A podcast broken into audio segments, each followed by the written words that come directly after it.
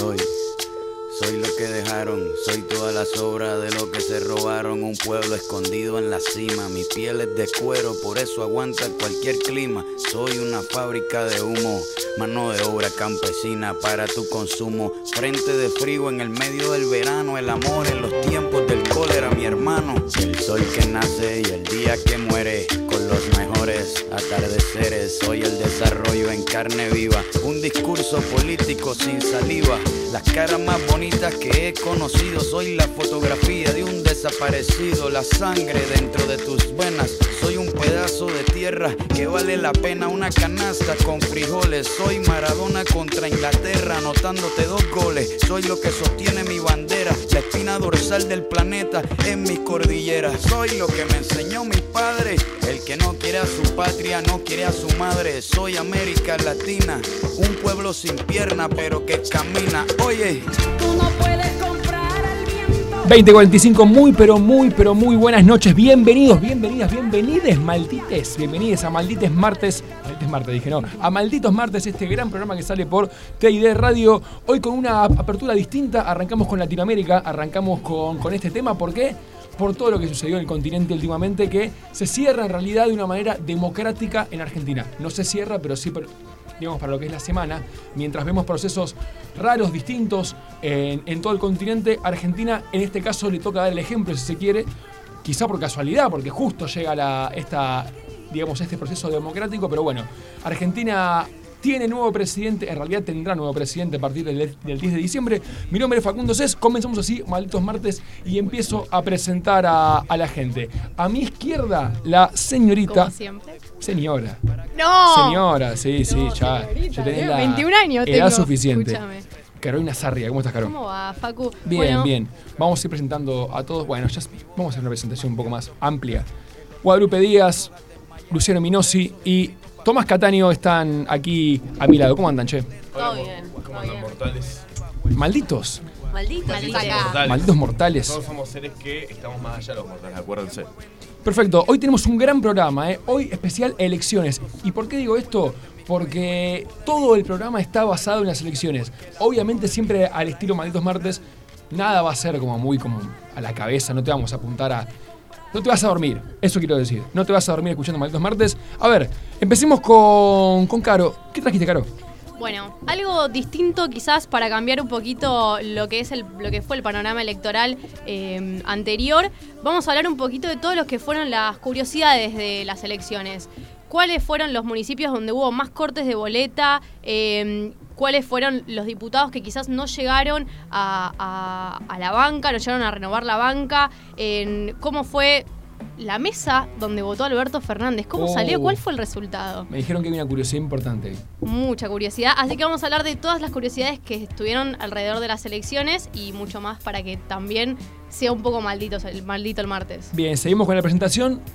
Tomás Cataño, el hombre más lisérgico de esta mesa. El nombre más de Sergio y senil, te olvidaste de Y la senil, última palabra. y senil. ¿Qué traigo hoy para ustedes, malditos, y para todos los que me acompañan en esta mesa? Eh, siguiendo un poco el panorama político que dejó las elecciones en nuestro país, voy a traerles eh, cinco series disponibles en plataformas de streaming. Había pensado en hacer solamente la plataforma Netflix, pero la verdad nos quedamos un poco cortos, así que ampliamos un poco el espectro streamil, si querés decirlo así. Y vamos a estar hablando de cinco series muy recomendadas para que puedan disfrutar en distintas plataformas de streaming, para que puedan, eh, bueno, estar eh, al tanto de que hay otros géneros, no solo en Netflix, sino que también en muchas plataformas. Bien, bien, bien, perfecto. Luciano Minosi, ¿qué nos trajiste? Porque vos siempre nos traes como la parte más. sin- la parte más seria, digamos, de, de la mesa. La traes vos, aunque a veces también se te, se te desliza un poco. Son como el agua y el aceite, ¿no? Sí, sí, bueno, hoy trajimos también un poco de datos, de números duros, como lo quiso, como más o menos nombraba Caro, pero yo no me voy a quedar tanto en la curiosidad, sino que vamos a hablar un poquito más de cómo fue esta, esta diferencia, las encuestas que no pegan una, ya pasó en las pasos, para un lado, donde se esperaba una diferencia enorme para Juntos por el Cambio, terminó siendo todo lo contrario, ahora se esperaba lo mismo, pero al revés. Claro. O sea que, digamos, están los que dicen que al final las encuestas terminaron jugando a ganador y, y volvieron, a, y, volvieron a, a pifiar. Así que vamos a, vamos a hacer un poco de análisis duro de los datos, cómo fue el resultado y también vamos a pasar un poquito a lo internacional, a la región y qué va a pasar ahora con, con la región, ¿no? con el grupo de Lima, con la relación con el Perfecto. Mercosur, Me Bolsonaro que no quiso saludar, así que hay, hay mucho para hablar de Me eso. encanta, me encanta. Eh, sí, sí, con el tema de las encuestas, ¿sabes que para mí no hacen las encuestas? Después no, después lo vamos a hablar, pero para mí como que dicen, che, ¿qué, qué pinta? No, bueno, eh, ponele 52, porque algunos más van a sumar 52. Para mí no hacen nada, son, son directamente ladrones. Lupe Guadalupe, Guadalupe Díaz. Lupe Guadalupe. Viniste con droga hoy, no, no sé por qué. Traje, traje unas burbujitas hoy Sí, para no, ir a- no. Eh, yo, bueno, les quiero contar, me parece bien que bajen la cortina porque les quiero contar que estuve en rehabilitación con esas burbujitas. No, no podía parar de explotarlas. No y sos tuve- el único, te acompaño. Sí, no, sí, aparte sí. de la gente que te está escuchando le molesta mucho el ruido. Vos estás ahí compenetrado y no te das cuenta que al resto le Eh, molesta. exacto, exacto. No, no, y aparte la ansiedad que da, la gana Sí, de, sí, de sí, sí. explotar las burbujitas que da. Sí, bueno. ¿Qué trajiste? Hoy voy a hablar de algo puntual, no me voy a ampliar mucho. Voy a hablar del tema de Brian Gallo, que Brian fue Gallo. el, chi- el chico que estuvo como fiscal de mesa en Moreno. Exactamente. Voy a hablar de las repercusiones que tuvo y más que nada de la estigmatización que, que hubo sobre el caso. Bien, para los que, para los que no saben, Brian Gallo es un, un chico que fue autoridad de mesa y fue escrachado por su aspecto nada más. sí, sí, o sea, sí. discriminado. Solamente por cómo estaba vestido. Exactamente, y vamos a hablar de eso con la columna de la especialista en sociedad, Guadalupe Díaz. Bien, arrancamos el programa, si les parece. Vamos ahora a hablar un poquito de política, obviamente, como no podía ser de otra manera, con Carolina Sarri.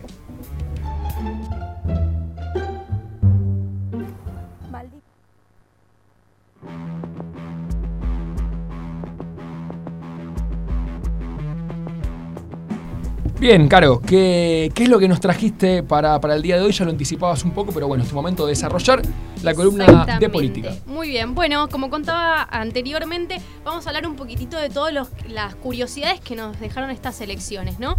Vamos a arrancar primero con la provincia donde que más diferencia sacó el frente de todos, que fue Santiago del Estero.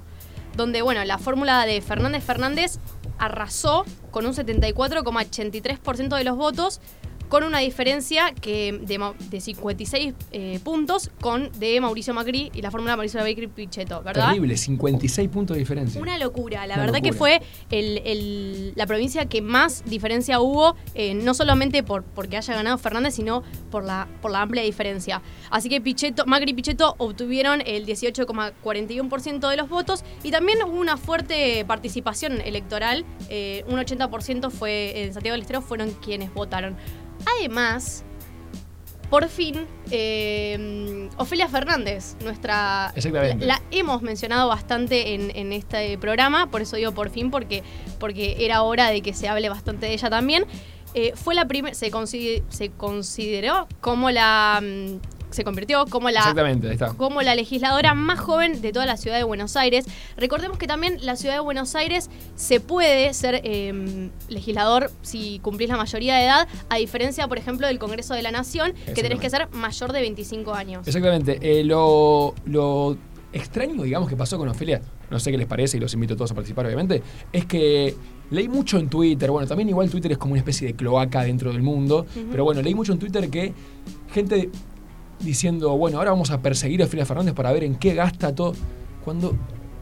Hay tantos legisladores. ¿Por qué no se preguntan en qué gastan todo el resto de, de los legisladores? Hablando de eso, otra curiosidad que tiro sobre Ofelia es que justamente eh, hubo también repercusión por sus uñas. Sí. Por las uñas esculpidas, Sí, porque sí, llegó también eh, a, a votar y hizo toda la campaña electoral con unas uñas bastante largas, pero esta vez con la boletita de Alberto Fernández eh, y, y Cristina tatuada, digamos, en, en la uña. Impresionante. La verdad que quien hace esas uñas, increíble. Che, Hay que, hay que reconocer el laburo del, del Sí. escultor, de la La- escultora, la escultora, no sé quién fue, pero. Lo difícil que debe hacer hacer eso. Así que bueno, nada, Ofelia, eh, la felicitamos también porque tuvo una gran elección. así es. Tuiteó también de sean felices que no se asoma, que ahora se asoma el futuro como esperanzador.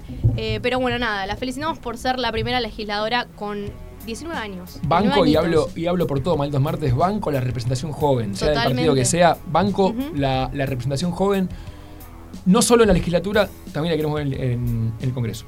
Muy bien, y además Ofelia, recordemos que, que era una, es nació como una militante del centro de estudiantes de- del Pellegrini. Claro.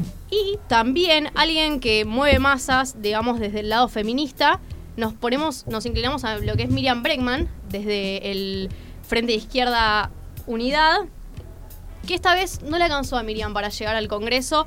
La verdad que en Las Paso tuvo una campaña bastante, bastante grande. En lo que, lo que ella proponía era que, la- que las feministas cortemos boleta eh, para que, para que, digamos, si vamos a elegir a Alberto, que en realidad cortemos boleta y que la elijamos a ella. En Las Paso le faltaban 35 mil votos, hizo una gran campaña, pero de todas formas no llegó Miriam Bregman al, al Congreso. Quedó, le faltaron 8 mil votos y bueno, nada, logró alcanzar eh, el 6,13% de, de los votos de, la izquierda. Vamos a hablar de eso, vamos a hablar de eso también. Después, si, si, se- si sale una entrevista que tenemos, vamos a poder hablar de eso un poco. Ah, no, no la spoileamos todavía. no, no, no, para nada. Eh, muy bien, bueno, otra cosa que también anticipaba antes es el resultado de la mesa de Alberto. Alberto votó en Puerto Madero, recordemos que vive ahí. La fórmula de Macri Pichetto, Sacó el 200% de la mesa. una locura. 82,8% de la mesa de todos los bueno, votos. hablando. Una diferencia de 66 puntos con Alberto. No sé si vieron, lo vieron, ¿no? ¿Al topo? ¿Otra vez este ¿Vino el tipo? topo? No sé si vino al topo. No sé si lo vieron. Lucho, ayúdame, por favor. Pero Michetti no se votó a ella. Va, no votó a Cambiemos, no sé si lo vieron, ¿eh? No. ¿Votó a alguien, Michetti? No votó a Michetti, votó en blanco. ¿No lo vieron? No puedo creerla. Volvió topo, chicos. Bueno, ¿Cómo sabes topo eso igual? Porque salió el video en las redes. ¿Ustedes no tienen redes? Recordemos para todos los que Sí, nos están siguiendo en del otro lado de Malditos Martes que el Topo Trending es nuestro invitado especial que casi siempre hace algunas Invitado no, apariciones. columnista. columnista especial Ah, que siempre bueno, hace El tipo parece de apariciones. columnista, listo, ya está. No lo critiquen que lo queremos igual acá al topo. Espero que la producción tome medidas drásticas. mucho más que todos ustedes. Lo que pasa acá en Malditos Martes es que está bastante repartida la, cómo queremos al Topo porque hay bastante división en Malditos Martes sobre eso. No me parece que los marsupiales tengan que tomar un rol en los medios de comunicación. Acá sí, acá sí. Bueno, seguimos hablando entonces Continuemos, de las no- no le vamos a dar bola al Topo. Pobrecito Topo. Que nos dejó las elecciones. Expert, atención con esta. Recién mencionábamos todo lo que es campaña sobre Twitter, todo lo que fue en las elecciones vía Twitter. Expert sacó menos votos que los seguidores que tienen Twitter. Sí, lo vi. lo O vi. sea, a ese resultado visto, que sacó, obtuvo 335 mil votos y tiene 26 mil, o sea, 26 mil seguidores menos. bueno, pará, si uno, si uno se guiaba por lo que por lo que decía Twitter, expert tercera fuerza nacional, porque Totalmente. hay mucha viborita, mucho, mucho votante expert en Twitter. Por eso, por eso, tenía, tiene muchos, muchos seguidores, pero bueno, uno quizás esperaba que por lo menos lo supere a los seguidores de Twitter. No solo eso, sino que aparte no supera los votos en blanco. Oh, Sacó 355 mil votos y los votos en blanco fueron 399 mil. O sea, una locura. ¿Quién lo votó a Expert? Los Y otakus. Los- los La familia, capaz. Yo creo. Los youtubers, los youtubers. Siguiendo lo que dijo Caro, yo creo que mucha gente no lo votó a Expert, no consiguió tantos votos porque hubo una convención. Te aseguro que sea una convención otaku en el centro de exposiciones y por eso no fueron. Para mí, y sería medio loco ponerla justo ese día, el día, el día de las elecciones, ¿no? está bien, igual no, nosotros no decimos también a quién vota cada uno. O estaba Rubius en el. Claro. estaba Rubius en el hotel inter- Disfrazado intercontinental. de Goku o de Naruto, Claro. seguro.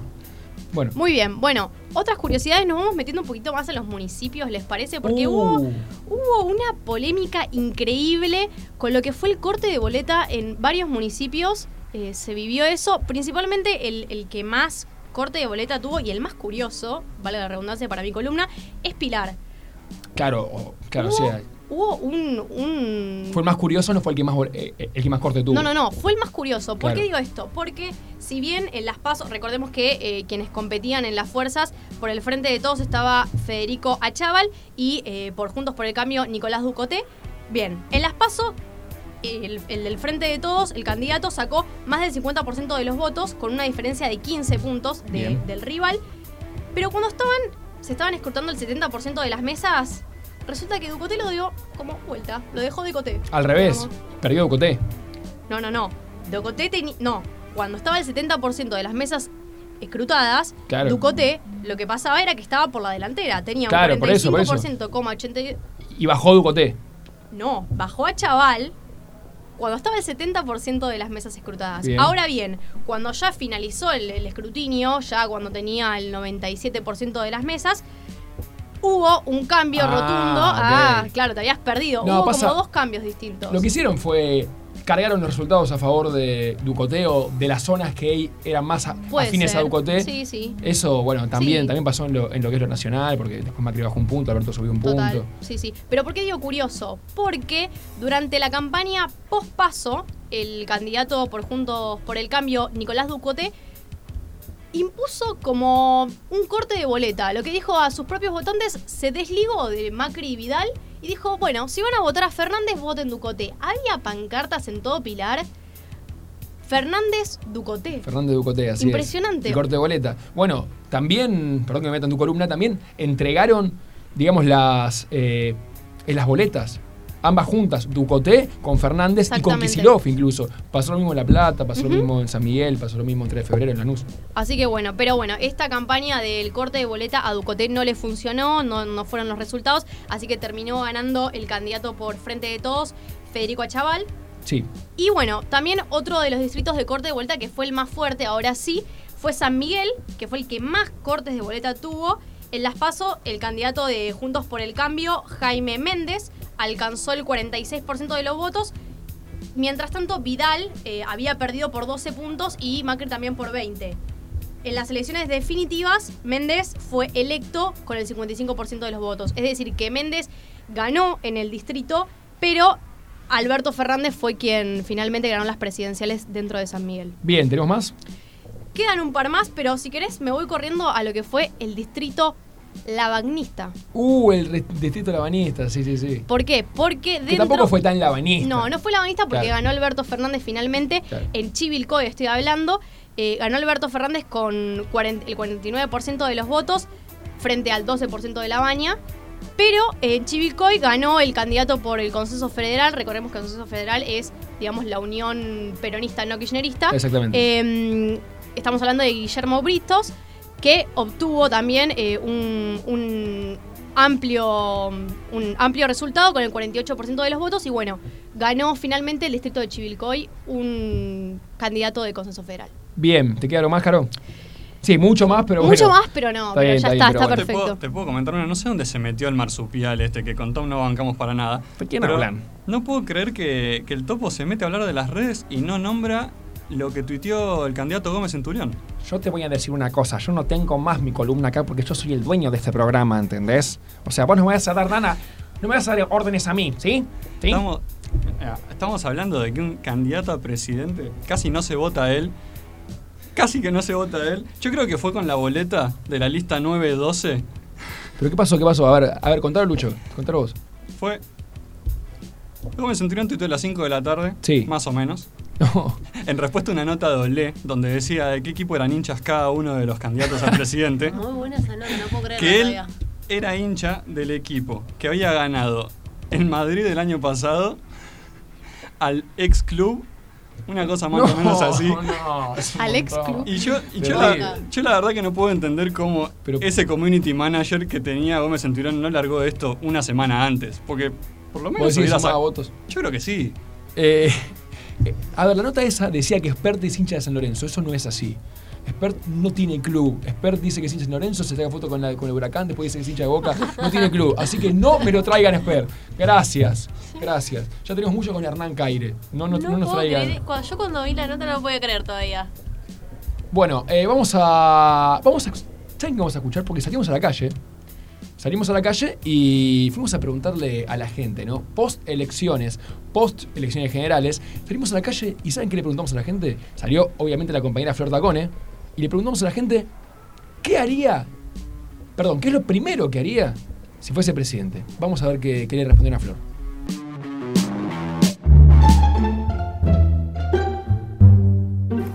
Malditos martes salió a la calle para preguntarle a la gente qué es lo primero que haría si hoy les dijeran presidente. Congelaría todos los precios y arrancaríamos de ahí a empezar a conversar, a ver de qué, qué- qué disponemos de cada cosa y no sé, no se me ocurre otra cosa. Aumentar los sueldos. Voy a hacerlo vicepresidente ejecutivo. ¿Qué es lo Decir, a la gente lo lamento, votaron mal, voten algo mejor. Salgo corriendo, salgo corriendo despavorida. Ven acá, Beverly, os juro que te arrancará la piel. ¿Qué es lo primero que hago? Y lo primero que hago es este, sacar los planes sociales. Es lo primero. Saco todos los planes sociales. Tal cual, saco los planes sociales. La misma. No uno, porque vas a ser tirador y te comes un garrón de la gran flauta. Elimino a la cámpora. Primero. Después, bueno, trato de arreglar el país. Que Boca juegue la Libertadores y salga campeón. ¡Boca la concha de tu madre!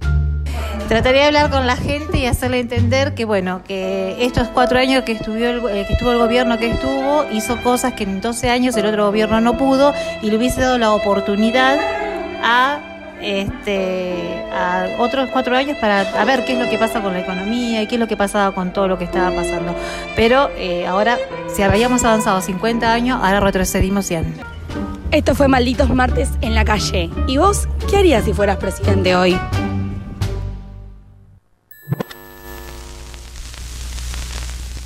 Esas naves espaciales van a salir de la atmósfera, se van a re- remontar a la estratosfera y desde ahí elegir el lugar a donde quieran ir. De tal forma que en una hora y media podemos estar desde Argentina, en Japón, en Corea o en cualquier parte del mundo.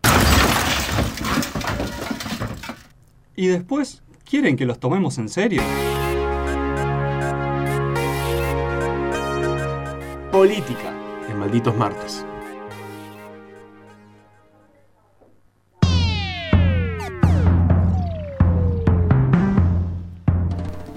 Bien, seguimos hablando de política, seguimos en Malditos Martes. A ver, 17 grados en la ciudad de Buenos Aires, 235 grados en este estudio. Eh, pero bueno, no, igual va descendiendo ya porque se, porque se prendió el aire. Bien, vamos a hacer una, una entrevista, vamos a hablar con alguien muy importante. Vamos a hablar con alguien muy importante para lo que es el Frente de Todos. Candidata a diputada. Ella es Paula Arraigada. ¿Cómo estás, Paula? Te saludo. ¿Cómo estás? Bueno, qué presentación, ¿eh? por favor. No, bueno, sí, son muy importantes porque justamente se, en este último tiempo se viene hablando mucho de vos, eh, tenés mucha posición política, pero bueno, quiero comenzar con lo que son, con lo que fueron las elecciones, con lo que fueron, con lo que fue la victoria del señor Alberto Fernández. ¿Cómo viviste este proceso electoral? Digamos, y qué es lo que esperás para, para el siguiente año. Eh, lo viví con muchísima alegría y con un, una enorme esperanza y eh, la esperanza creo que no estaba puesto solamente en lo que en una expresión mía sino que lo sentía cuando cuando caminábamos los barrios para para tratar de, de acercarnos un poco más a, la gente no y esto creo que terminó de, de verse eh, y de plasmarse el domingo cuando salen de todas las casas la gente a festejar el triunfo del campo popular eh, creo que, que fue un día memorable y va a ser uno de esos días en los que vamos a recordar recordarlos como parte de la mística que hemos tenido no esto esto empezó hace un montón de tiempo cuando se empieza a pensar en un AI 2019 y, y se termina de, de plasmar en un primer inicio el 18 de mayo cuando cuando Cristina eh, en, ponen sus palabras en un video hablando justamente de Alberto y que Alberto le había pedido a Alberto que, que fuera el candidato.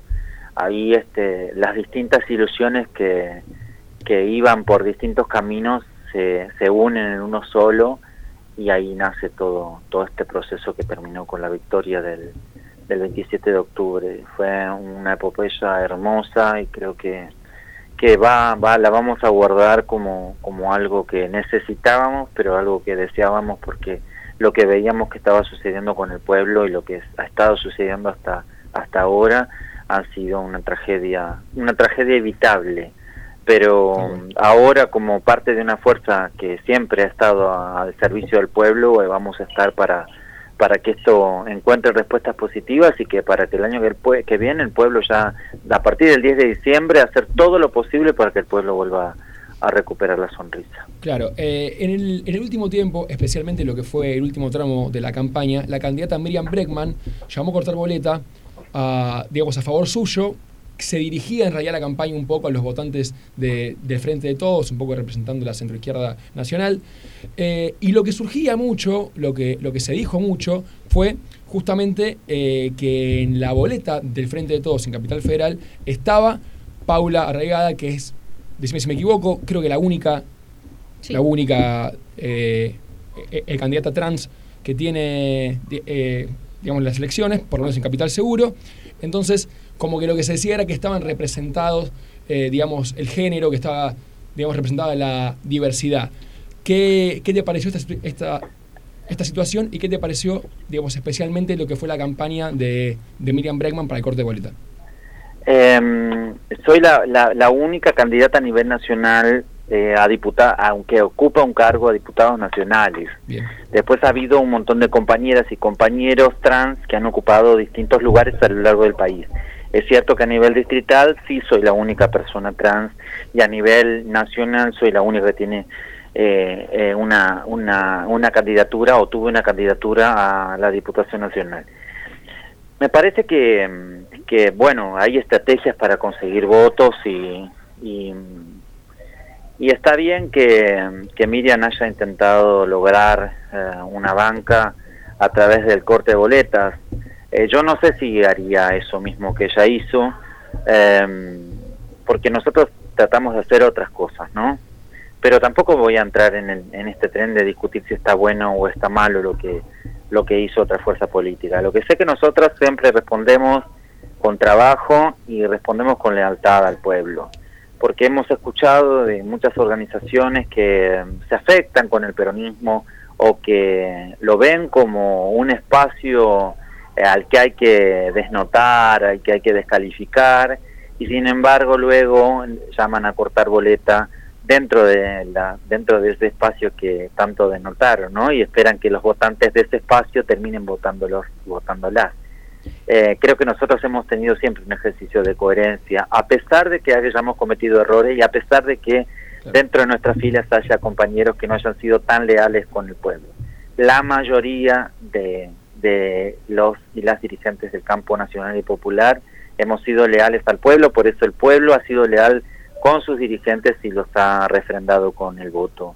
Así que la estrategia nuestra no es eh, opinar sobre lo que digan eh, otras organizaciones, sino trabajar todo el tiempo en función de resolver los problemas del pueblo, de garantizar que los derechos eh, de nuestros compañeros y nuestras compañeras, de nuestro pueblo entero, eh, sean garantizados y sean cumplimentados por el Estado y además trabajar todos los días porque por, por, por eso que militamos, ¿no? que es lograr la felicidad del pueblo, que parece que es una frase hecha y que es algo que se pronuncia y se enuncia así nomás, pero en realidad para algunos y algunas es mucho más que una frase, es, es, un, es un sacerdocio y es una forma de, de sostener con acciones lo que se piensa y además es por lo que militamos, militamos y nos acercamos al, al peronismo porque tenemos los ideales de Perón y los ideales de Vita, y los ideales de Perón y de Vita hablaba de ese profundo amor hasta dejar los girones de la vida en función de que el pueblo sea feliz.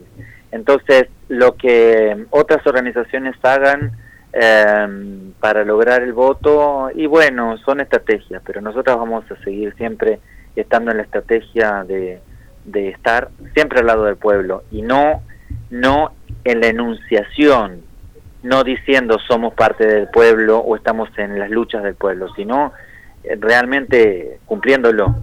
Paula, ¿cómo, ¿cómo estás? Carolina Sarria te habla. ¿Cómo estás? Mira, eh, bueno, definitivamente no, no llegaste a formar parte de, de la banca porque ocupaste el décimo lugar, pero quería preguntarte sobre tu futuro de, durante la política. ¿Tenés pensado de seguir militando en frente de todos? ¿Tenés pensado de acompañar de, de alguna otra forma al partido? Eh, yo te preguntaría a vos, ¿por qué, por qué de- no debería militar? ¿Por qué no debería seguir? Eh, porque eh, nosotros ocupamos los espacios porque son es una necesidad por ahí de, la lista o porque es un momento histórico en el que hay que estar, pero nosotros no estamos por los cargos y porque no haya un cargo, no se haya ganado, eh, un, no, la elección no sea tan fuerte como para poder entrar en una banca, no implica que vaya para otro lugar o que abandone la lucha que haya que haya emprendido. Eso se deja para los tibios. Yo soy más de más de activista trans, soy peronista y soy peronista antes de ser activista trans. Paula, te. Entonces, soy dirigente, déjame que termine con perdón. Soy dirigente política y jamás me correría del camino que me tracé. Por lo tanto, un cargo no es por lo que peleo, lo que peleo. Peleo por la por la felicidad del pueblo, peleo por el derecho de mis compañeras trans, peleo por el derecho de las mujeres que no tienen voz y esta pelea no está enmarcada por un cargo, está enmarcada por la convicción y está enmarcada por el deseo de construir una patria mucho más justa, mucho más libre, mucho más feminista y mucho más soberana. Estas cosas que suceden son circunstancias, pero un militante, un activista, eh, siempre está preparada para esas circunstancias y siempre como soldada que somos vamos a estar en los lugares que, que el país necesite ocupar para, para lograr el objetivo que nos hemos puesto. Claro, y sobre Así eso... que voy a estar en el mismo lugar que siempre. De hecho, vos me estás llamando y yo estoy en el mismo lugar que me vio nacer alguna vez, a la hora que, que es, yo estoy todavía en una actividad en la Nelly Omar y la elección terminó el domingo. Así que eh, nosotros estamos siempre en el mismo lugar. Siempre vamos a estar en el mismo lugar porque es lo que hemos elegido. Bien, bien. No, digo porque decíamos, digamos, en preproducción, nada, estamos hablando de lo que es este, de lo que va a ser este Ministerio de la Mujer, que también, bueno, suena como Ministerio de Género, Ministerio de Diversidades, y decíamos porque, nada, te veíamos potable, digamos, para tener un cargo ahí por tu, por tu militancia. ¿Te gustaría quizá un cargo en, o digamos, militar el, y, ayudar ahí? ministerio, Primero no se sabe exactamente cómo va a ser el ordenamiento del ministerio, si va a ser de mujeres, porque eh, por más que sean algunas mujeres cis, hay distintas clases de mujer, entonces Ministerio de la Mujer no implicaría todas las feminidades. Tampoco sabemos si va a ser solo el Ministerio de Género o si va a ser Ministerio de, la Igualdad, que es el nombre que, que más ha, ha, este, se ha escuchado, pero eso es una decisión que luego tomará el presidente, eh, mejor dicho, tomará Alberto cuando asuma la presidencia. Nosotros no podemos todavía adelantarnos a algo que no se ha decidido. Eh, y yo creo que una tiene que estar preparada para hacer lo que, lo que en este caso el presidente crea que sea lo mejor para que una cumpla, ¿no? Porque al fin y al cabo eh, el jefe de Estado es el que va el que va a decidir qué rol le vamos a ocupar y yo creo que voy a estar al servicio donde donde sea necesario como como se ha estado hasta ahora. Eh, yo eh, participé en la lista porque fui convocada. Eh, ni siquiera participé en, el cierre de listas participé una vez que se me convocó para ocupar ese lugar lugar que agradezco que por ahí creo que sí debe, merecemos como población población trans y también como población vulnerada del pobrerío necesitamos que haya más visibilidad y ocupar un lugar más expectante. Pero agradezco también el lugar que nos dieron, aunque sea el décimo, porque en esa lista eh, han quedado compañeros y compañeras de larga trayectoria o de una trayectoria un poco más corta, pero muy visibles y con mucha presencia en el último tiempo, y sin embargo esos compañeros y esas compañeras no estuvieron en la lista, con lo cual estoy agradecida y hemos vivido la campaña con muchísimo amor de parte de, de la gente.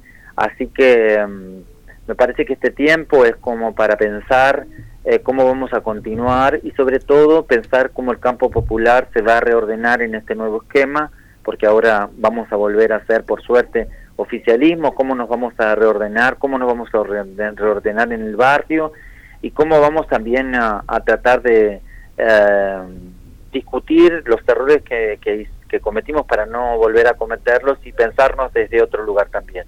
Eso es lo que estoy haciendo en este momento y es esto lo que me va a afectar. Quizás después cuando el presidente ya haya armado un gabinete, seguramente nos convocarán para ocupar algún lugar, pero me parece que por ahora no me corresponde pensar en qué lugar eh, estar, porque volvemos a definir esto, es un cargo y eh, nosotros militamos por otra cosa, no por un sí. cargo. ¿Qué tal, Paula? Te habla Luciano Minosi. Eh, ¿Cómo estás? Te, te, quería preguntar más o menos por, por esto que hablas de la, de la militancia, este, ¿cómo va a seguir la militancia del, del, Frente de Todos en la ciudad de Buenos Aires? Porque, o sea, era una, era una elección complicada, se venía después de que en las últimas elecciones no había, o sea, el balotaje había sido entre otras dos fuerzas, por primera vez el, peronismo, digamos, había quedado fuera de esa instancia, y esta vez los resultados, bueno, indicaron que, que, que por primera vez se, se definió en, primera vuelta. Entonces yo te, te quería preguntar, más allá de, de, del crecimiento que, que, hubo para esta elección, viniendo desde el 2015, eh, ¿cómo van a afrontar ahora lo, los próximos cuatro años y cuál es la apuesta del, del, del espacio para para mejorar sus, su, su penetración, digamos, en la sociedad, en, lo que es la ciudad de Buenos Aires? Eh, primero la elección fue el domingo y, todavía no sé si dan los tiempos como para hacer una autocrítica, pero mm, sí creo que hemos hecho una buena elección y que en base a la- las cosas que faltaron en el último tiempo y que las cosas que hicieron que lleguemos a ese resultado, que no sea un triunfo, habría que revisarlas y habría que tratar de mejorarlas. Hubo cosas que se hicieron muy bien, por lo cual llegamos a, a los 35 puntos, que en, ningún- en ningún momento llegamos a ese porcentaje, eh, y tratar de revisar por qué no pudimos avanzar con eso. Pero me parece que sí hemos logrado eh, imponer algunas ideas, eh, quizás la palabra imponer no sería, sino eh, tratar de poner a consideración de, de la ciudadanía, del pueblo de la Ciudad de Buenos Aires, eh, cuáles eran las ideas del frente de todos, todas y todes, y bueno, empezar a profundizar eso. Eh, Sí, sí, creo uno- que lo que viene es todo una es todo un debate también porque no es un análisis que se pueda hacer en dos minutos cuando todavía está está muy caliente la sensación del domingo pues yo todavía no me puedo sacar del cuerpo como tampoco se le puede sacar mucho de los compañeros y las compañeras que nos nos habitan en los espacios la alegría del domingo el clamor popular del domingo la fiesta que fue el domingo ver esa masa de gente yendo al búnker para festejar y me parece que también nos merecemos eso, ¿no? Porque yo vengo de un sector popular que le ha pasado bastante mal con este gobierno.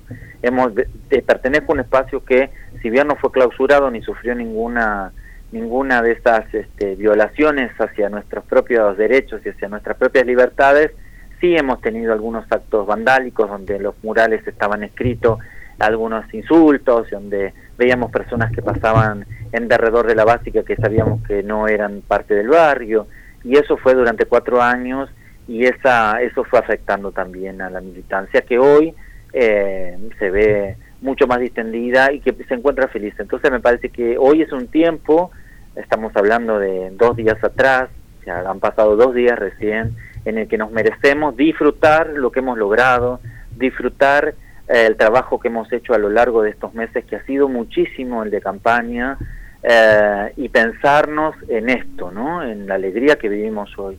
Y seguramente mañana o pasado este, pensaremos estas cosas, pero también eh, el, el todavía no haberlo ra- racionalizado eh, también implica que de forma espontánea se vayan haciendo cosas para ir desandando ese camino que nos llegó, quizás a, a no el triunfo que, que, que imaginábamos o, o esperábamos.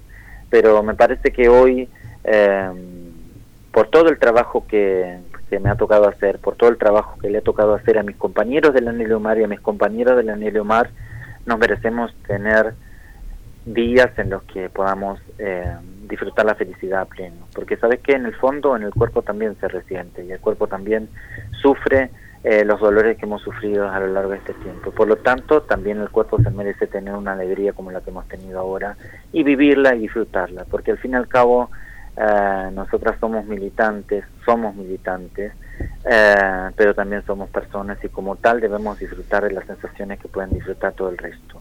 Bien. Creo que es necesario lo que vos decías, es necesario el poder eh, saber qué pasó para poder para no volver a cometer los mismos errores y para avanzar en las cosas que se hayan hecho de forma positiva, pero también hay un tiempo, ¿no? Y me parece que estamos a dos días de haber pasado la elección y con una necesidad desde el cuerpo, eh, desde el ánimo para, para decir, bueno, ha pasado toda una etapa que ha sido muy difícil eh, y para poder eh, aflojar con todo eso y poder eh, esperar, poder empezar una etapa nueva con, con nuevas energías, con la fe de siempre, con las mismas convicciones, pero también cuidándonos físicamente y afectivamente para que lo que venga lo podamos eh, lo podamos vivir con, con más templanza. Paula, eh, te doy las gracias, sinceras gracias. Gracias a ustedes. La verdad que, que hace mucho teníamos ganas de, de charlar. Me, me pareció una buena ocasión esta, así que te doy las gracias y, y mis, y mis felicitaciones también por la buena elección, tanto en Capital como en Nación.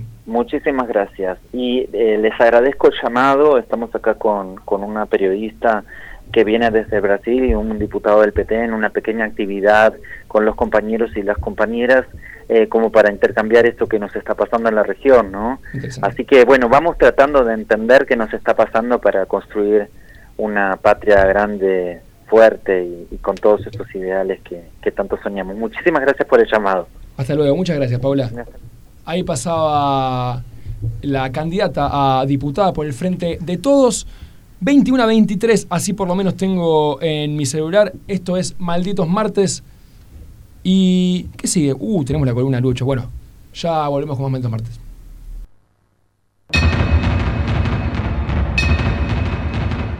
Malditos Martes. Malditos martes. Un programa Un programa que tiene un robot que repite todo. que tiene un robot que repite todo. Soy un robot horrendo. Soy un robot or...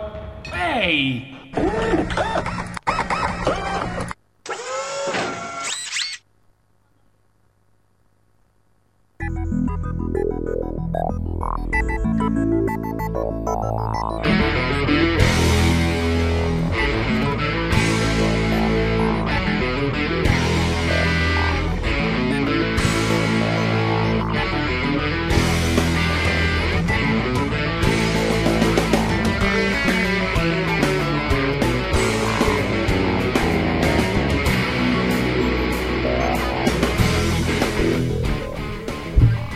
21 a 24, regresamos con más Malditos Martes. Eh, vamos a repasar las redes, ¿les parece? Sí, Facu, arroba malditos martes, tanto en Instagram como en Facebook y Twitter no tenemos, lamentablemente, pero eh, en Facebook mañana vamos a estar eh, poniendo todos los recortes de lo que fue lo mejor de Malditos Martes y también en Apple Podcast tenemos todos los programas en vivo y próximamente vamos a estar en Spotify también.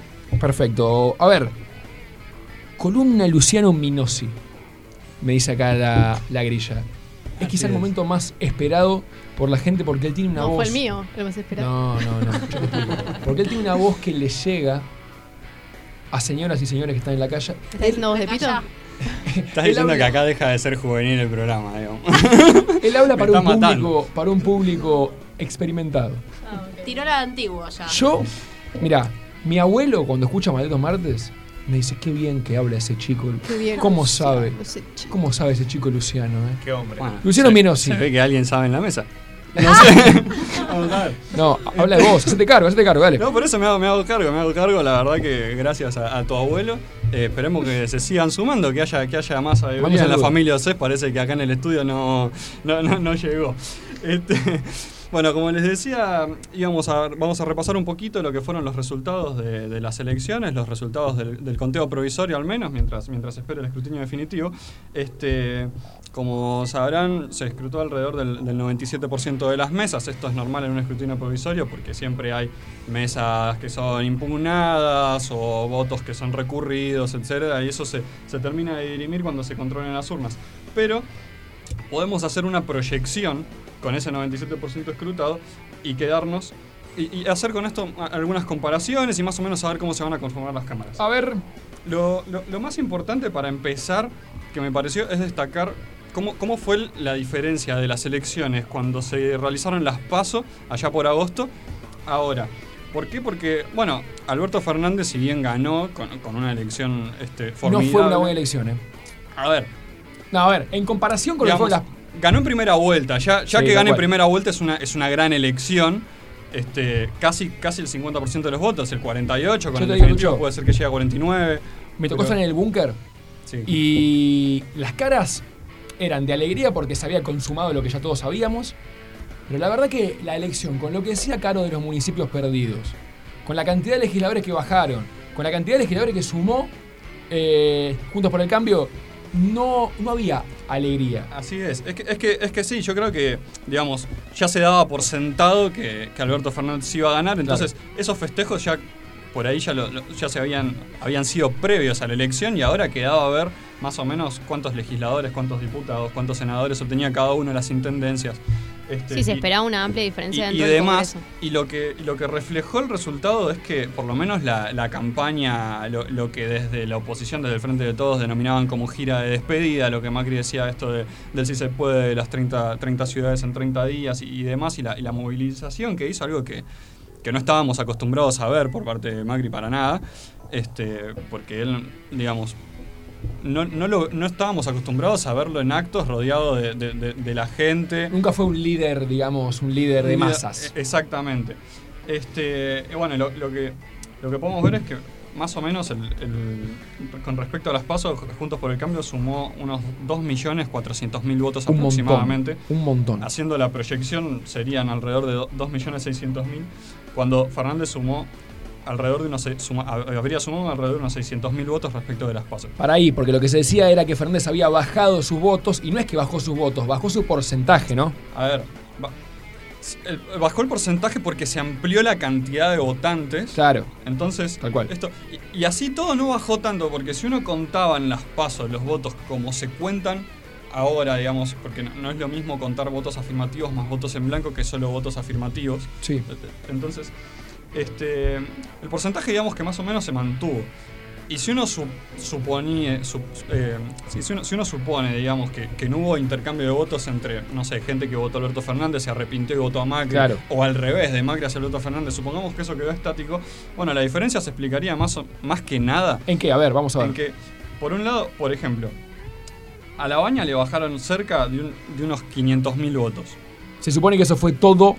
A ver, uno podría hacer una cuenta rápida y diría, los votos que perdió La Baña, los que perdió Centurión y Esper ni hablar, este, y, y los votos de los partidos de, de derecha que no llegaron a, a la elección definitiva Claro. porque quedaron afuera por, por no llegar al piso de las PASO, este, si uno cuenta que todos esos votos habrían ido juntos para el cambio y, el, y algunos votos de la izquierda que irían para Fernández, más o menos, más o menos la cuenta da, da similar. Lo que, es, lo que es raro es que también uno dice, bueno, todas estas cuentas, pero esto implicaría casi un ascenso del, del- de Juntos por el Cambio de un 90%, más o menos. Y, y esto significa prácticamente que 9 de cada 10 nuevos votantes... Claro, o sea que no votaron a ninguno de los dos antes. Claro, porque aparte, porque aparte otro dato, el voto en blanco bajó a la mitad. Claro, de también. 800.000 votos más Uf. o menos, ahora hubo unos 400.000 votos en blanco, aproximadamente redondeando Entonces- a grandes números. Entonces, Desmenuzando. Voto en blanco. Gente, gente nueva Gente que fue a nueva, votar. exactamente. Gente que se le fue a la baña, gente que se fue a la izquierda, gente que se le fue a Spert, gente sí, que lo- se fue los a de la izquierda los vamos a contar más o No, menos, no, más, que, bien. más que habrían ido a Fernández, Por digamos. eso, por si eso. uno hace esta, esta división, porque por ejemplo se trascendían muchas fotos, hablábamos del voto de Miriam Bregman, mucha gente que este, que votaba al, Sí, frente voto. de todos, votaba a Miriam Bregman y seguía con la lista al frente de todos. O sea, entonces, digamos, em- eh, sería más afín. Este, si, si corriéramos esos votos hacia Fernández y el resto de los votantes a Macri, más o menos no- nos podría dar el resultado. Ahora sí, hay, hay muchas denuncias de, de impugnaciones, similar a lo que, a lo que más o menos pasan en, en todas las elecciones y, y veremos que, que- que se- cuál es el fallo definitivo sobre eso, pero en definitiva esperamos al, al escrutinio definitivo. Bien. Mientras tanto, con estos resultados podemos hablar más o menos de cómo se conformarían las cámaras. Ah, vas a cambiar de tema. O Sí, sea, sí, sí. hasta acá fue, eh, digamos, cómo fue que llegó Macri al 40%. Exactamente. Bueno, si querés que.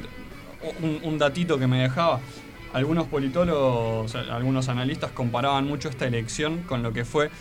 Nosotros no la vivimos, pero aquella elección de 1989, cuando. Porque, ¿qué es lo que decían? Por ejemplo, en ese momento Alfonsín se iba del gobierno con una hiperinflación, una crisis económica muy similar a lo que estamos viviendo ahora. Este, y, y sin embargo, Angelos, que era el, Angelos, que era el candidato por la, por la UCR, alcanzó cerca de un 41-42%. Muy similar a lo que habría alcanzado Macri. Y Menem en ese momento había ganado con un 48,5% de los votos. Entonces, algunos se animaban a comparar aquella elección con la de ahora, lo que nos indicaría que la conformación del voto podría ser más o menos, más o menos la misma. O sea, hay un gran porcentaje de un voto afín al peronismo y un 40% que, incluso ante las circunstancias de la, de economía eh, elige no, votar al peronismo. Este, bueno, volviendo al- ahora sí, hablando de las cámaras, quedaría Bien. conformada, lo, lo- lo- lo llamativo es que va a quedar conformada más o menos en mitades las dos cámaras. Por un lado, en Cámara de Senadores, con estos resultados, decimos, este, provisorios, el kirchnerismo tendría, el Frente de Todos tendría alrededor de 37 diputados, que es justo el número que se necesita para tener quórum. Bien. Así que acá no, no habría problema para aprobar ningún tipo de ley. Eh, Juntos por el Cambio unos 29 y el resto de los votos se dividen en algunos eh, senadores peronistas de Schiaretti de Córdoba. Claro, partidos provinciales. Algunos partidos provinciales, algunos de, de lo que sería consenso federal y eh, Bueno, sí, partidos provinciales, Consejo Federal. O sea que la y- Cámara y quedó bastante dividida a lo que es. Está bien, pero en el Senado tiene mayoría. Totalmente. Exacto, en el Senado tiene justo lo que se necesita para el quórum. Ahora, en diputados. En diputados. En diputados va a estar más peleada la cosa de ser así. ¿Por qué? Porque el, Frente de Todos ponía 68 bancas en juego y retuvo exactamente 68 bancas, ni una más ni una menos. Ok. En cambio, Juntos por el Cambio ponía 47 y con estos resultados ganaría unas 9 bancas más, con lo que quedarían 56. Eh, o Sí, sea, o- obtendría 56. Si esto se suma, pues renovamos que la Cámara, eh, recordamos que la Cámara se, se renueva por mitades. Este, Bueno, el Frente de Todos tiene unos 120 diputados, tendría unos 120 diputados, y Juntos por el Cambio 119. El resto son 18. Y esos 18 van a ser los que en cada ante cada votación habrá que Sí, bastante ir a convencer exactamente porque porque bueno el, el- el oficialismo el próximo oficialismo a partir del año que viene eh, va a tener unas 120 bancas y para el quórum en el caso de diputados se necesitan unas 129 votos Perfecto. Van a ser claves. Yo creo que va a ser clave Schiaretti, no solo en el Congreso, sino también en lo que es la política nacional, porque para mí, a ver, si a Alberto le va bien, yo creo que Schiaretti no va a tardar en unirse a Alberto. Y si, y si le va mal, no va a tardar tampoco en, en No, obvio. intentar encabezar la posición. Ah, se se con estos números se al, a frente de todos le faltarían unos nueve votos para alcanzar el quórum. Ok. Claro. Y nueve votos es justo lo que sumamos entre diputados peronistas que son de algunos partidos provinciales, eh, como el caso de Córdoba o otros, y de consenso federal. O sea, se- si, si todos, si, si, si todos este, esto- estos diputados se, se sumaran, se podría dar quórum tranquilamente. Claro. Y bueno, va a estar en, en- en la habilidad, de, en este caso Sergio Massa va a ser el- sería el presidente de la Cámara de Diputados, de, de- de gen- de lograr estos consensos. Sergio Massa presidente y si no me equivoco Agustín Rossi iría como presidente del Jefe de bloque bloque, de Todos. así es. Así lo mismo tengo yo. 21 a 35 en la ciudad de Buenos Aires. Esto es Malditos Martes. No se vayan.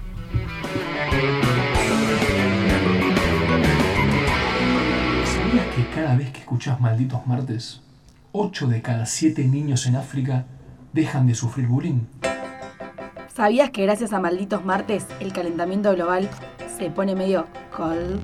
¿Sabías que Malditos Martes es el primer programa de radio en llegar a la luna? ¿Sabías que cada minuto que estás escuchando Malditos Martes es un minuto en el que no estás escuchando a Maya Granata?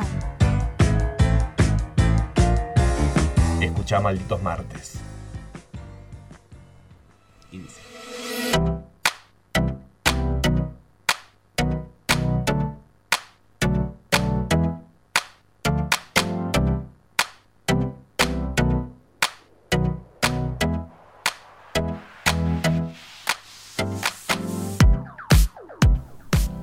Continuamos con Malditos Martes por TID Radio y sigue el señor Luciano Minosi. Tiene una cantidad de hojas. Un libro se trajo.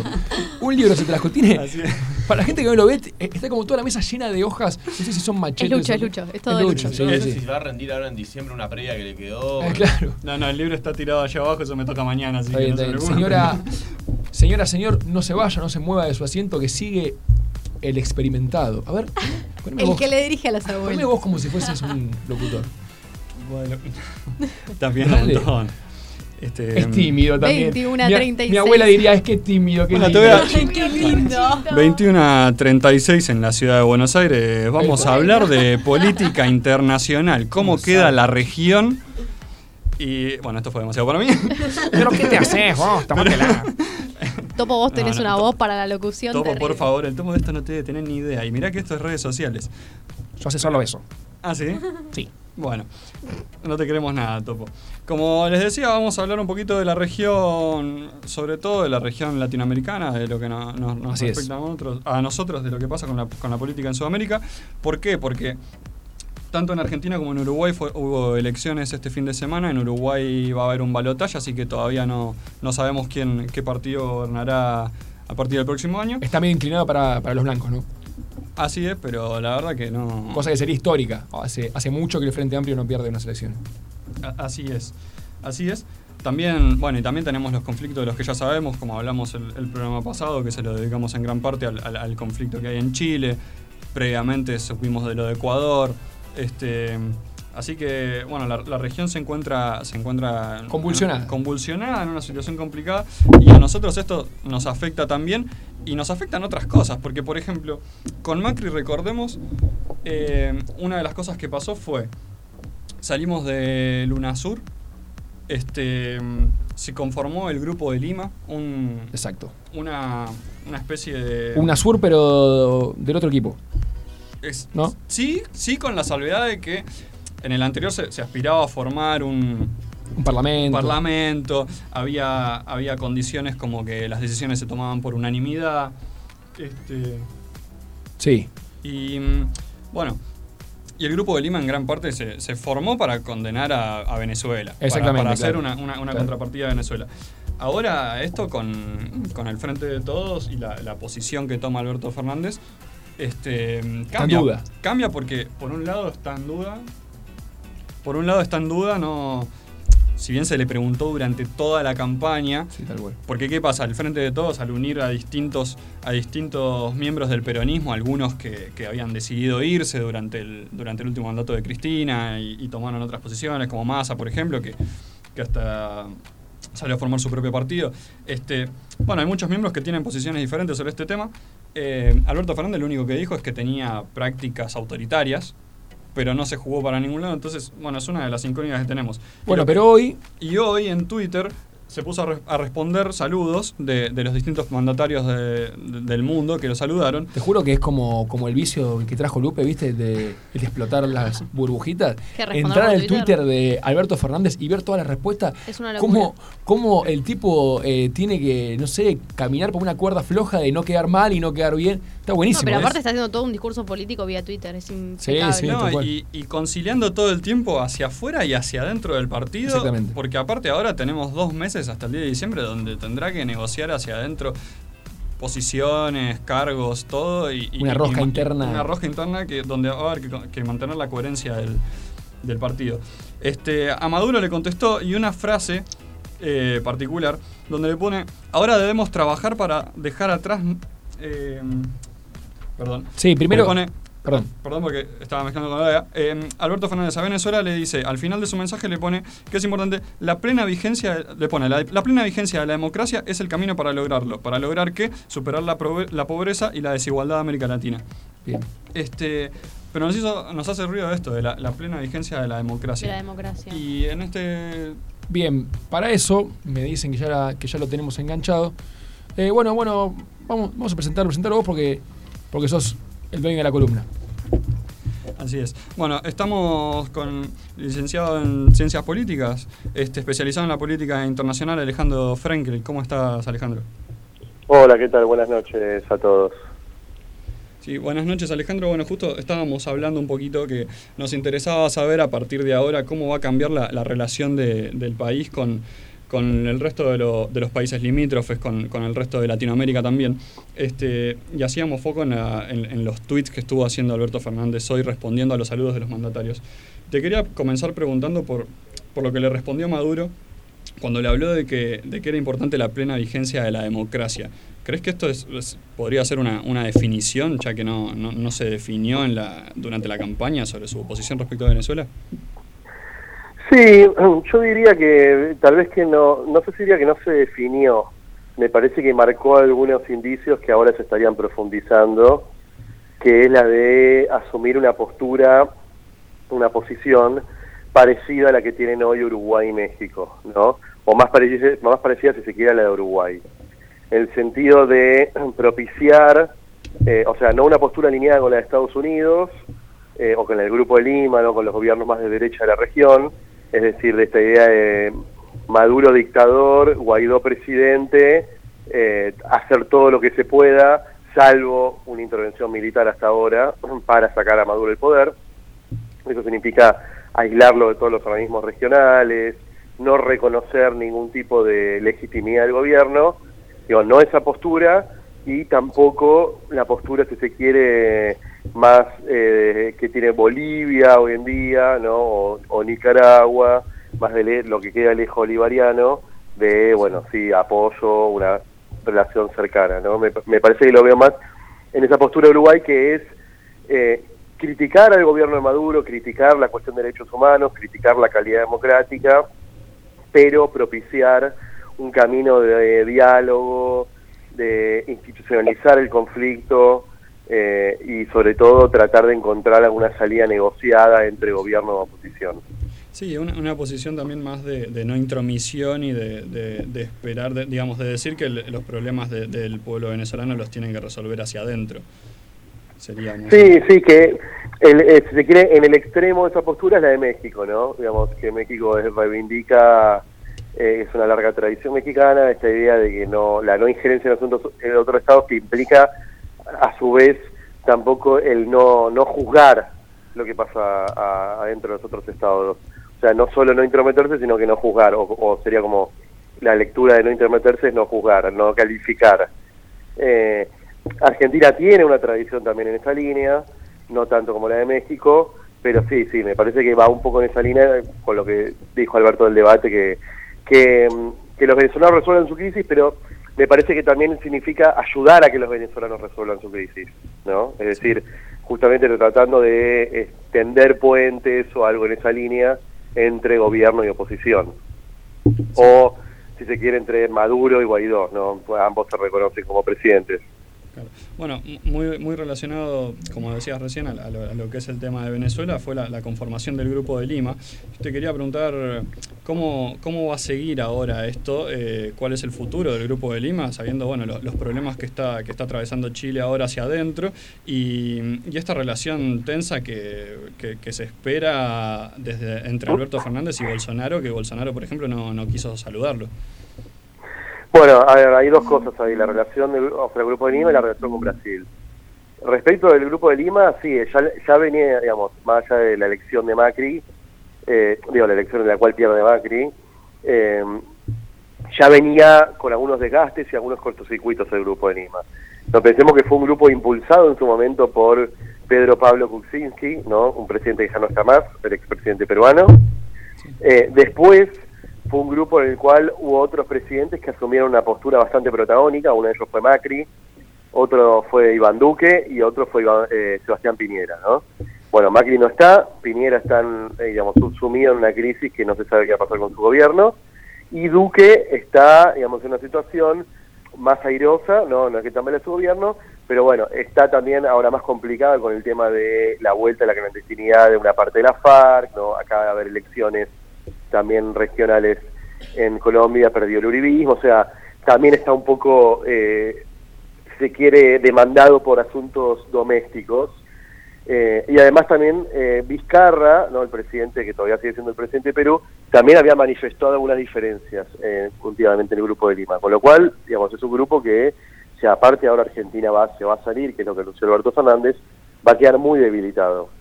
Eso por un lado. Entonces me parece que, que también en ese sentido la salida argentina va a ser un golpe eh, bastante duro para el grupo de Lima.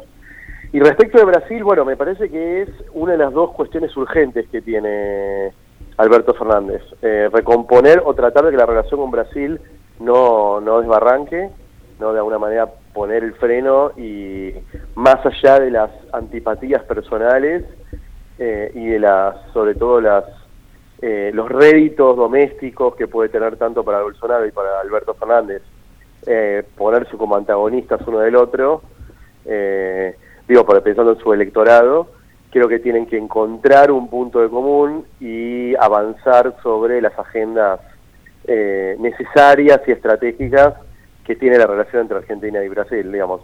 Tal vez no que, que, eh, no va a ser la mejor relación, pero tienen que encontrar una relación de cordialidad, por lo menos para mantener eh, una buena relación que significa básicamente mantener la idea de que los dos son, son actores eh, socios estratégicos, o sea, uno del otro, y en ese sentido también todo lo que tiene que ver con los acuerdos nucleares, los acuerdos de seguridad, y por otro lado mantener el Mercosur.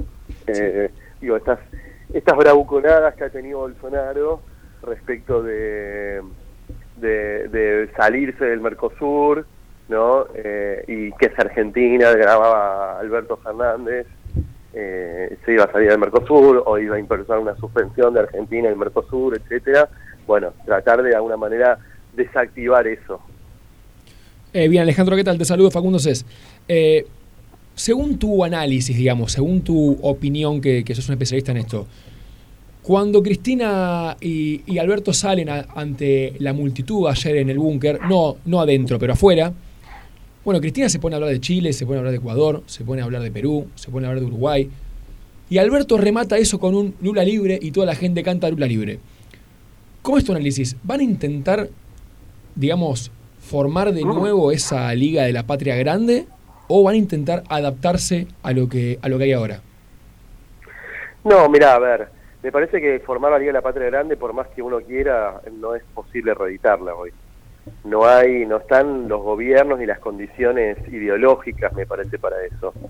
Eh, Venezuela está en crisis, Evo Morales acaba de ser reelecto, pero va a ser un gobierno también eh, bastante debilitado o que va a estar muy muy enfrascado en el conflicto no por la legitimidad Eh, y después bueno todo indica que Uruguay hoy las mayores probabilidades es que, que pierda el Frente Amplio eh, con lo cual tampoco tampoco digamos hay posibilidades de reeditar esa patria grande.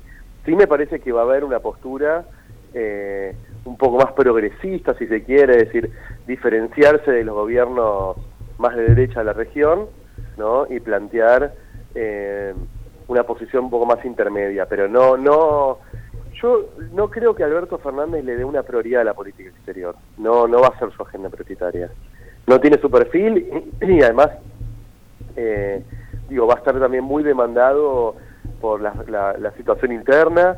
Eh, creo que va a atender a, a- va a atender ¿no? a los frentes más urgentes que son Estados Unidos no sobre todo por lo que tiene que ver con el Fondo Monetario Internacional Brasil y China me parece no Eh, me parece que hay mucha no, no lo veo asumiendo una postura de, de- de tratar de comandar iniciativas regionales eh, como sí lo intentó Macri, en donde para Macri o Cristina también, que eran dos presidentes en los cuales le da mucha importancia a la política exterior, eran dos presidentes que le gustaba asistir a cumbres internacionales.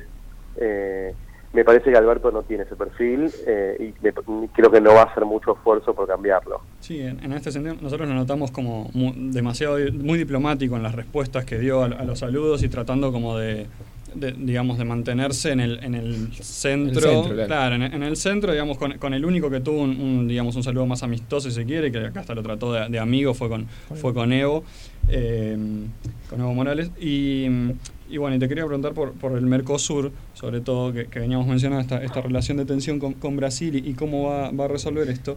Eh, ¿Qué va a pasar? Porque con el vértigo de las elecciones y todo, para nosotros parece que hubieran pasado años, pero hace pocos meses estábamos hablando de un acuerdo entre el Mercosur y la Unión Europea. Eh, ¿cómo, cómo, ¿Cómo va a continuar eso? Eh, cu- ¿Cuál, cuál pensás que sería la, la, la posición de, de- de Fernández respecto de estos acuerdos de, de libre mercado que, que se venían abriendo últimamente? Mira, yo creo que el Mercosur no se va a romper. eh, me parece que aún en la situación crítica que está, eh, no sigue siendo conveniente por lo menos mantenerlo. ¿no? El tema es cómo se mantiene Mercosur. Hoy en día la disputa está, o por ejemplo, hay una, una tendencia que es la idea de abrir el Mercosur. ¿Qué significa abrir el Mercosur? Volverlo menos proteccionista eh, y eh, eso, abrirlo más, volverlo menos proteccionista, bajar el arancel externo común, que es digamos un arancel que si uno quiere importar bienes, productos de otros países, hay que, según los productos que sean, pagar un arancel, bueno, bajarlo, ¿no? Eh, y, también avanzar hacia el libre comercio en algunos, algunos temas eh, entre los países del Mercosur que hoy en día no están vigentes, como con el tema automotriz. Eh, esa sería la disputa. Yo no creo que, por eso yo no creo que se rompa el Mercosur. El tema es hasta qué punto se va a encontrar una negociación respecto de cuánto abrir y cuánto no abrir el Mercosur. Hoy en día eh, Argentina está en una posición minoritaria, porque Bolsonaro, Brasil está encarando, si se quiere, la posición un poco más radical, pero los gobiernos de Paraguay y Uruguay, eh, incluso con el Frente Amplio en Uruguay, tienen una postura más cercana a la de Brasil, que es la de abrir el Mercosur, flexibilizarlo. eh, entonces, ahí me parece que, que va a ser una, si se quiere, algo un poco parecido a lo que fue el último tiempo del gobierno de Cristina, en donde Argentina estaba un poco sola eh, oponiéndose al acuerdo con la Unión Europea, ¿no? pero tampoco estaba Bolsonaro, sino estaba Dilma Rousseff. Es decir, un escenario un poco parecido, pero peor en algunos aspectos. Eh, en, ese, en ese marco me parece que Alberto va a tener que negociar afuera para tratar de, de mantener y ceder en algo, pero tampoco creo que va, a- va, va a poder ceder en, en aceptar la postura totalmente aperturista que plantea hoy Brasil. Con lo cual va a tener que hacer lo que lo que nosotros llamamos en, en, relaciones internacionales un juego doble nivel, negociar internamente y negociar externamente algo que sea aceptable a nivel interno, ¿no? Sobre todo pensando que buena parte de la coalición que tiene Alberto en su apoyo tiene que ver con sectores más vinculados a las pymes, a, la- a las industrias locales y demás que, que son las, las que más se ven beneficiadas con, el Mercosur. Pero bueno, el escenario, digamos, estructural de hoy en día respecto al Mercosur es que cada vez menos sectores demandan Mercosur, ¿no? Cada vez menos sectores lo ven como algo totalmente beneficioso. Entonces, también hay un desafío de eh, construir un discurso de por qué el Mercosur es importante para la región. Bien, te damos, te damos las gracias, Alejandro. Eh, esta fue la charla con, con, con el. Perdón. Eh, sos, sos especialista en política internacional, ¿no? Sí, sí, sí. Se nota, Sí, se estoy nota. en la Universidad de San Martín.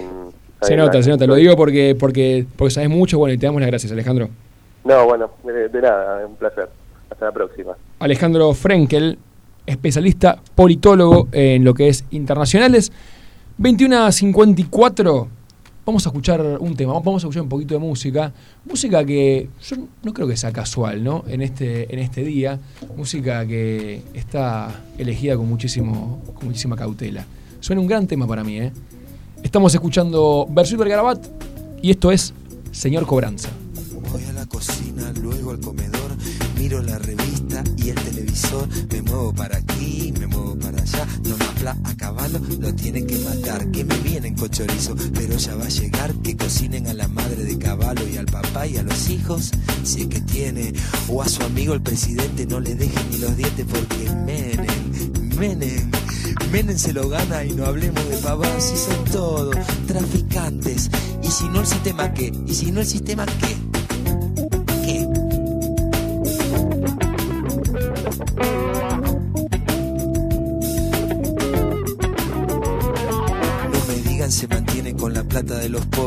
Solo sirve para mantener algunos pocos. Transan, venden y es solo una figurita el que esté de presidente si estaba Alfonsín, el que transa es otro gil, son todos narcos, de los malos.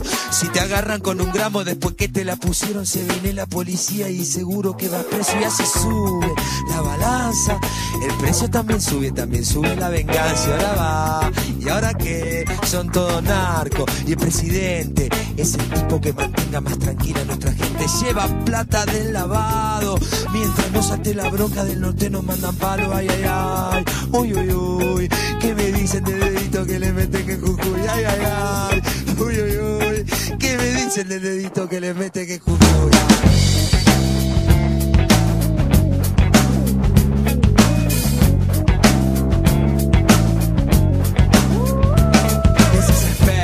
el Santillán. Si no lo pueden voltear, lo van a querer comprar con discurso. Si no les sale, son capaces de dar acciones a los grandes mercaderes. Eso no importa, porque el perro otro perrito que le mete este sistema el dedito en el culito y como sangra. Y no es el culo, sino el que saque se retuerce ese gran culo de este mundo. Adiós el muro, están en lista. Los demócratas de mierda y los forros pacifistas, todo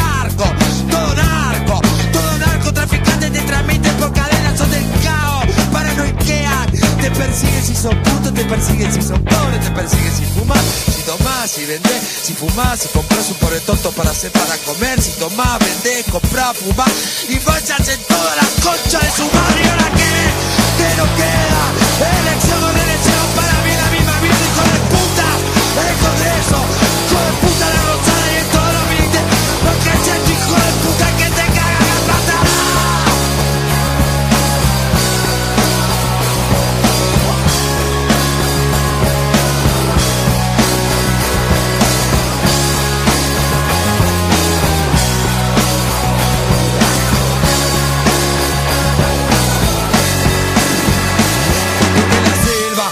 escuchan tiros. Son las almas de los pobres, son los gritos del latino en la selva. Se escuchan tiros. Son las almas de los pobres, son los gritos del latino en la selva. Se escuchan tiros.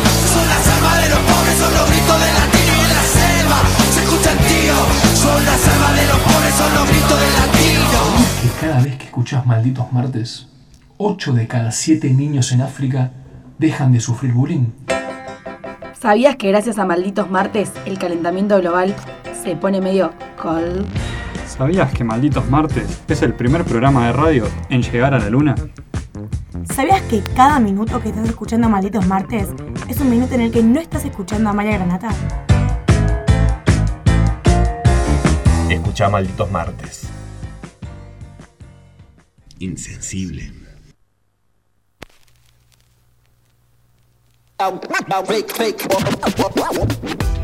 Seguimos con Malditos Martes, siendo las 21.59 en la República Argentina y en la Ciudad de Buenos Aires.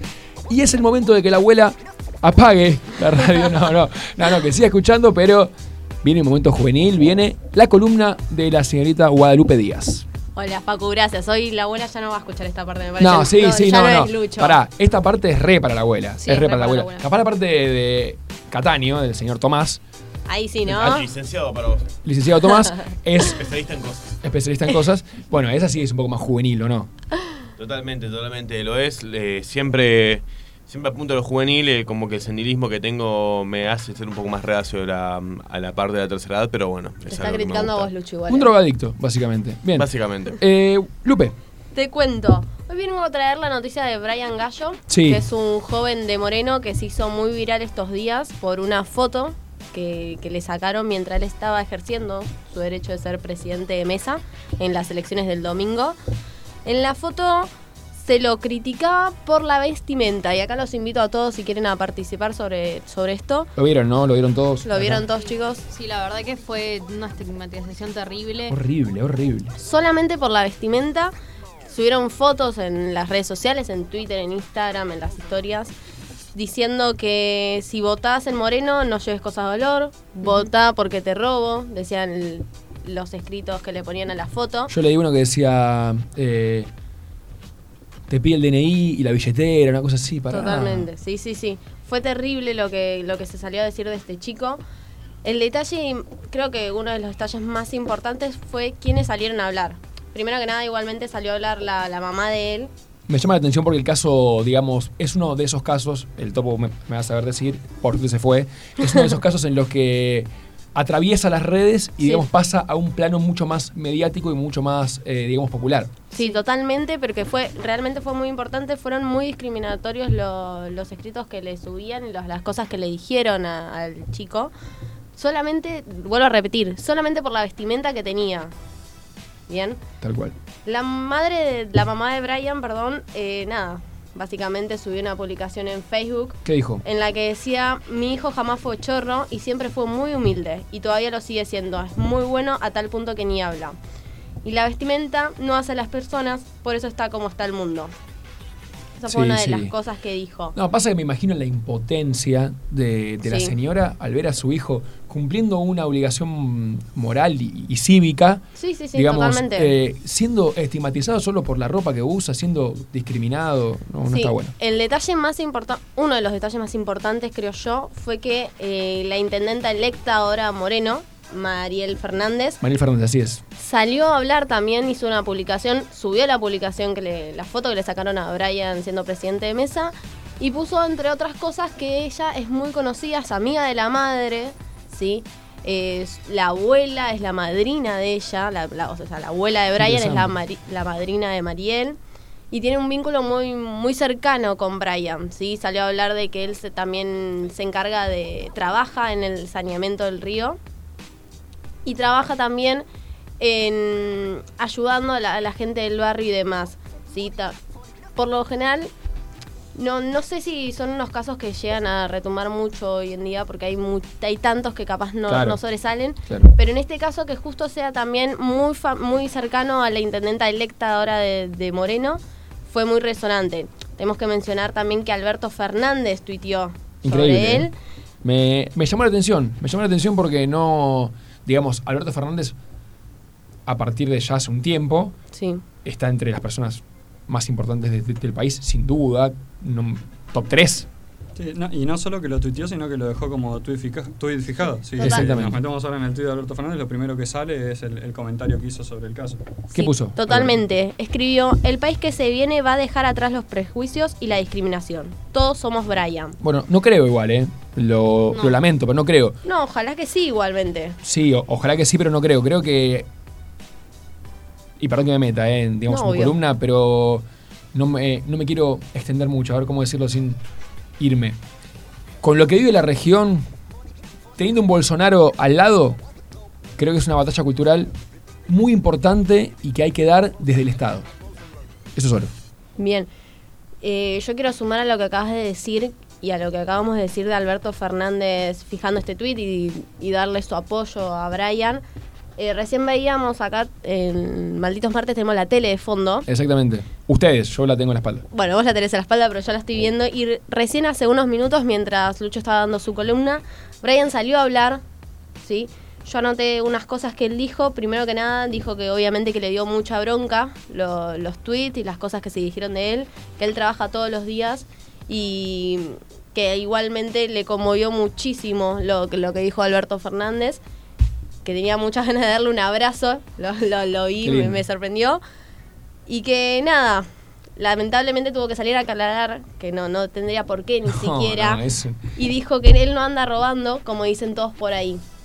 La verdad que me da mucha lástima y me da mucha pena porque solamente por la ropa y por un chico que está ejerciendo su, su derecho de ser presidente de mesa se haya armado tanto revuelo cuando no tiene por qué, básicamente. Aparte parece que no solo que es malo, sino que es un pan de Dios el pibe. Sí, o sí, sea, sí, totalmente. No solo que no, que no hizo nada malo, sino que es lo más bueno que hay. Bueno, un No, saludo para Brian. Siendo autoridad de mesa, también eh, está no solamente está ejerciendo un derecho, sino que también está ayudando a que, a que las elecciones sean transparentes.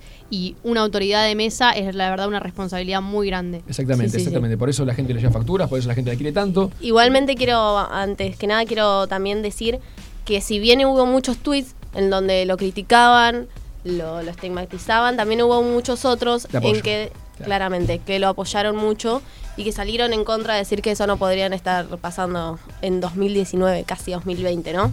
Bien, qué, qué triste que pasen estas cosas y qué bueno, digamos, que tenga entre mil comillas un final feliz, ¿no? Porque Sí, obvio. el nuevo presidente se pronunció, porque sale en los medios y porque en realidad en lo que es el mundo real, saliendo de la cloaca del Twitter, está, eh, sí. digamos, si se quiere, muy bien visto eh, lo, que, lo que hizo y lo que hace Brian Gallo.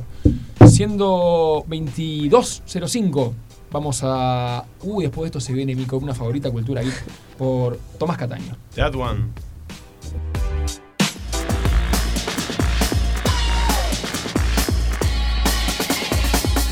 Mejores shows que Macri cantando Queen. Ficción igual o mejor que el dólar a 15. Cómics y videojuegos con vidas infinitas. Cultura geek en Malditos Martes.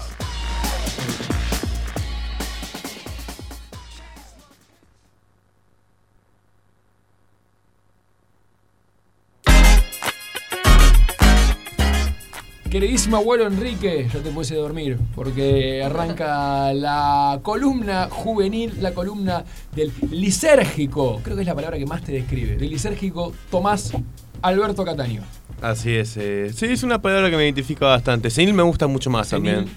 O, en- por mucho tiempo en mis redes sociales me ponía un pelotudo importante. Me sigo Ah, autodominando así igualmente. Ah, ¿Para qué? ¿Tu nombre o tu arroba era ese? No, no, no. Era mi, mi nombre, Tomás nombre. Cataño, y abajo un pelotudo importante. Ah, perfecto, perfecto. Gran descripción. Qué revelación. Gran descripción, sí, sí. Eh, ¿Qué te iba a comentar? Eh, No, bueno, si no sabes vos. No, la verdad que no, viste cómo soy. soy lo- Eso, lo que- eso, eso te pasa por venir borracho. Yo ya te dije, no tenés que venir borracho acá a la radio. Era oficial de una cerveza, dijeron. Bien. ¿Qué te traje hoy, Lucho? ¿Qué te traje a todos en realidad? Ya que estamos en clima político, estamos también eh, en vísperas de post-elección y aguardando el 10 de diciembre para la asunción de Alberto Fernández. Preparé cinco series de te- tema político, sí, de género político, disponibles en muchas plataformas de streaming. Exactamente, porque Tomás Cataño, como buen lisérgico, el único que sabe es de juegos y de, Y de series. Y de series. Y por eso se lo preparó a Lucho, porque sabe que soy el único que lo acompaña. Exactamente, Claro, exactamente. justamente, pero mm, más allá de lo que son eh, las series conocidas y los tanques de las industrias, eh, como lo fue el boom de Game of Thrones y eh, bien, el género que está bastante de moda en estos últimos meses. ¿Más del Eh, 5 al 1 o del 1 al 5? Del 1 al 5. No, del 5 al 1. vamos 5 a al 1, hacer, claro. 5 al 1. Bien, como número 5 vamos a poner una nueva nuevita. Nueva nuevita, literalmente porque salió del horno hace 10 días. Esta serie se llama The Politician, el político, si querés traducirlo. Es una temporada, está mm, eh, lanzada en la plataforma de Netflix. Seguramente si estuvieron accediendo en estos últimos días van a ver que los eh, anuncios, mismo en las publicidades en las calles, están por todos lados en la ciudad de Buenos Aires. Y narra sobre un chico llamado Peyton Howard de Santa Bárbara, de clase alta. Santa Bárbara es uno de los barrios eh, más caros en lo que es Los Ángeles. Y en cada temporada el personaje se va a involucrar en una situación política diferente. Esto es como si el Pellegrini fuese un colegio de Cris Morena, básicamente. Claro. Así, eh, bien, li- está literalmente. Es eh, gente de clase alta que se empieza a meter en la militancia política. Hablando ¿sí? de gente de clase alta, me quiero ir a vivir a Argentina del Centro, yo. Al centro de Argentina. Sí, Argentina del Centro, A es el nuevo país que vamos a crear. Con el muro ese que quieren hacer, ¿no? Exactamente. Bien. El solcito. ¿Dónde está el solcito? Cordo Brexit. Hablando de muros, perdón. Hablando de muros, tenemos eh, otra serie, la número 4, que personalmente es un actor que yo le tengo mucho cariño. De chico miré mucho una serie que él protagonizaba, 24. Estamos hablando de Kiefer Sutherland, que protagoniza Designated Survivor. Esta serie es eh, justamente también de eh, tono política, pero acá tenemos un poco más de acción y thriller, ¿sí? Si están muy acostumbrados a eh, ver series como La Ley del Orden o eh, lo que son las mil divisiones de La Ley del Orden, porque La Ley del Orden tiene también hasta una división en lo que es la cancha de Chicago, si querés. Eh, tiene mil divisiones y es una serie que trata sobre uno de los gabinetes de Estados Unidos, uno de los guardaespaldas. Tom Kierman había sido nombrado superviviente designado, superviviente designado de un accidente ocurrido. Y eh, bien, con el transcurso de los capítulos se va dando cuenta de una conspiración que Claro, va pero ¿existe ocurriendo. esto? Sí, esto es una serie. No, no. Existe. La figura del, sobreviviente designado. ¿Existe en Estados Unidos? Creo que sí. Sí, existe. Existe. Justamente se utilizan en lo que es los Estados de Unión, que es. eh, Pero que una- tipo, si se mueren todos, va ese. Claro, como una facción que queda dentro del gabinete de Estados Unidos. Recordemos que los gabinetes de ellos están compuestos por muchas subdivisiones dentro. Y mm, volviendo a lo que es el tema, es una serie que fue renovada recientemente por una temporada número 3. Había arrancado en la cadena ABC y esta también se encuentra nuevamente en Netflix. Así que pueden visualizarla por esa plataforma. Como número 3 voy a estar hablándote de una bastante ¿Conocida? joyita desconocida, Ah. pero que eh, tomó mucho revuelo por lo que fue eh, también eh, el lanzamiento en la plataforma Fox. ¿Sí? Es eh, Secret City, Ciudad Secreta, si quieren llamarlo en español. Son dos temporadas y eh, en medio de la creciente tensión entre China y Estados Unidos, una periodista, esta es una serie que eh, para nuestros colegas o mismos nosotros está muy buena, así que la, puedan ver. Una periodista política descubre una red de conspiraciones entrelazadas que pone la vida de inocentes e incluye la suya en peligro. Mucha conspiración, muchas relaciones encubiertas, un poco de espionaje.